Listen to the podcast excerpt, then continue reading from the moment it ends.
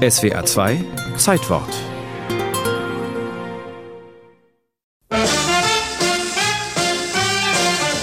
So klang die allererste Sportschau am 4. Juni 1961. Es war ein Sonntagabend, 21.30 Uhr und Mr. Sportschau Ernst Huberti war der Moderator. Ach Gott, ja, es war so bescheiden. Wir hatten ja ein Schwarz-Weiß-Programm und ein paar Filmchen drin. Der große Fußball fehlte zu der Zeit noch. Stattdessen gab es Frauenhandball, Trabrennen und eine Ruderregatta zu sehen. Hier sind sie, unsere Olympiasieger. Steuermann sitzt im Boot. Und die Zuschauer, die saßen vor dem Fernseher. Erst recht, als die Sportschau ein paar Jahre später regelmäßig am Samstag die Fußball-Bundesliga zeigte. Die Einschaltquote war gigantisch. 10 bis 15 Millionen schauten jeden Samstag zu. Auch für Gerhard Delling, der später selbst die Sportschau moderierte, war es ein Ritual. Die Sportschau war ja immer das absolute Heiligtum. Es ging ja gar nicht anders. Um 18 Uhr äh, gab es keine Telefonate, gab es keine Verabredung. 18 Uhr saß man vor dieser Glotze. Guten Abend, meine Damen und Herren. Hans-Joachim Rauschenbach, Ernst Huberti und Adi Furler gaben der Sendung ihr Gesicht. Nicht zu vergessen, Heribert Guten Abend allerseits. Fassbender. Ihr könnt es hoffentlich sehen. Hoppla, da fällt sie schon raus. Daran sieht man aber, dass sie nicht aus Glas ist, sondern echt Gold. Eine echt goldene Münze für etwas echt Besonderes. Das Tor des Monats.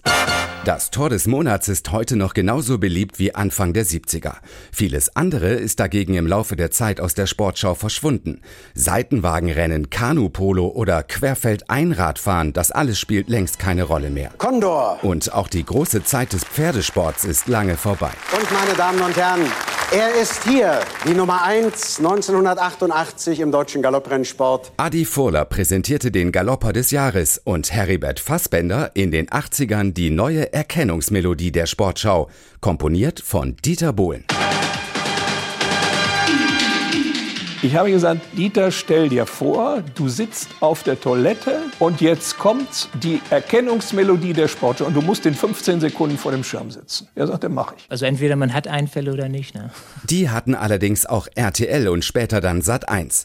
Ab 1992 gab es die Fußball-Bundesliga nur noch im Privatfernsehen. Für Sportschau-Gründer Ernst Huberti ein Schock. Verlust des Herzens. Erst im Sommer 2003 begann das Herz wieder zu schlagen. Die Sportschau im Ersten kann mit Beginn der kommenden Saison wieder ausführlich über die Spiele der Fußball-Bundesliga berichten. Und das macht die Sportschau immer noch ziemlich erfolgreich. Die Sendung am Samstag verfolgen im Schnitt knapp 5 Millionen Zuschauer. Das äh, ist weniger als früher, aber äh, früher war eine andere Welt. Da gab es äh, keine Videos im Netz keine Zersplitterung von Medien. Sagt Steffen Simon, seit 2003 der Chef der Sportschau. Für mich ist die Sportschau eine gesellschaftliche Institution, wenn man so will, eines der letzten Lagerfeuer der Fernsehwelt. Und es geht darum, das Feuer am Lodern zu halten. Gar nicht so einfach, vor allem als zuletzt wegen der Corona-Krise auch die Bundesliga pausieren musste. Doch die Sportschau hat die Zeit einigermaßen gut überstanden. Was daran liegt, dass wir seit anderthalb Jahrzehnten die Sporthintergrundberichterstattung äh, zu unserem Inhalt gemacht haben und weil wir das beste Archiv Deutschlands haben.